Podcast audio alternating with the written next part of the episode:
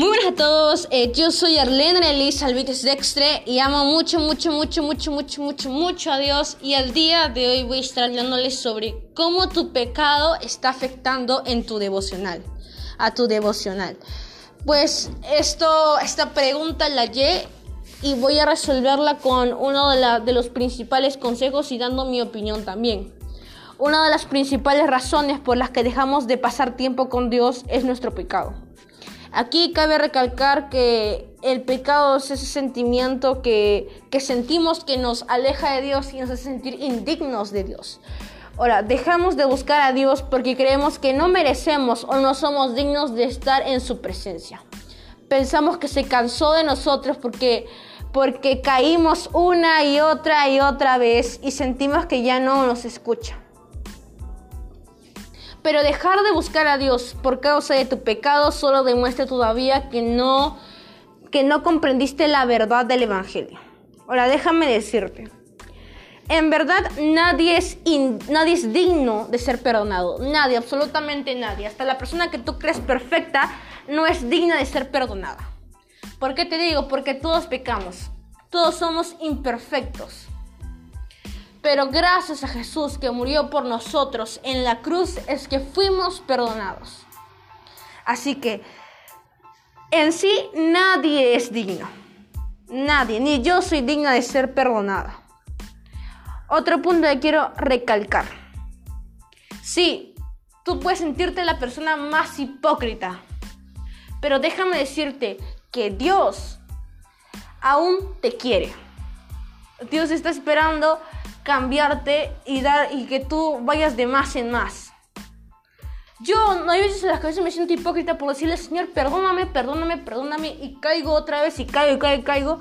Pero Dios quiere que volvamos a Él. Él nos quiere como sus hijos y quiere lo mejor para nosotros. Él nos tiene con los brazos abiertos y quiere que nosotros volvamos a Él.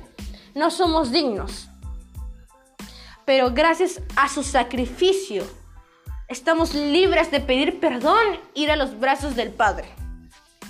Dios está ahí para perdonarte cuando te sientas intranquilo.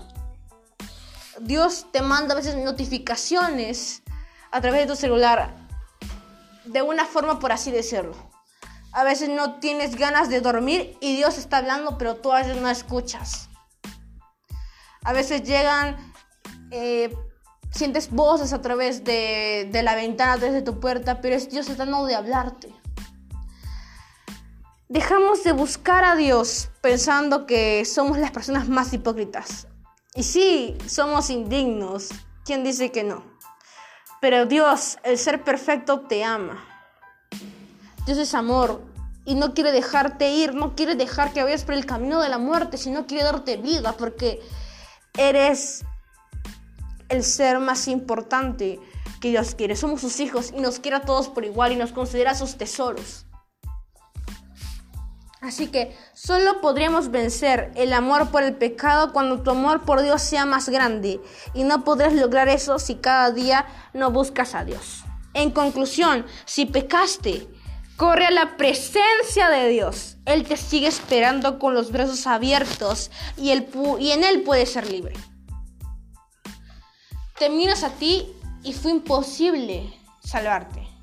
Pero miras a Jesús y fue imposible perderte. Una frase muy escuchada. Mira a Jesús y mira lo que hizo por ti, cuánto sacrificó por ti. Así que no pierdas tiempo, a pesar de tus errores, que caigas una y una y otra vez, Dios quiere que lo ames y así poder vencer el pecado, para que seas libre. Entiende la importancia del Evangelio de conocerlo a Dios día tras día y buscarlo.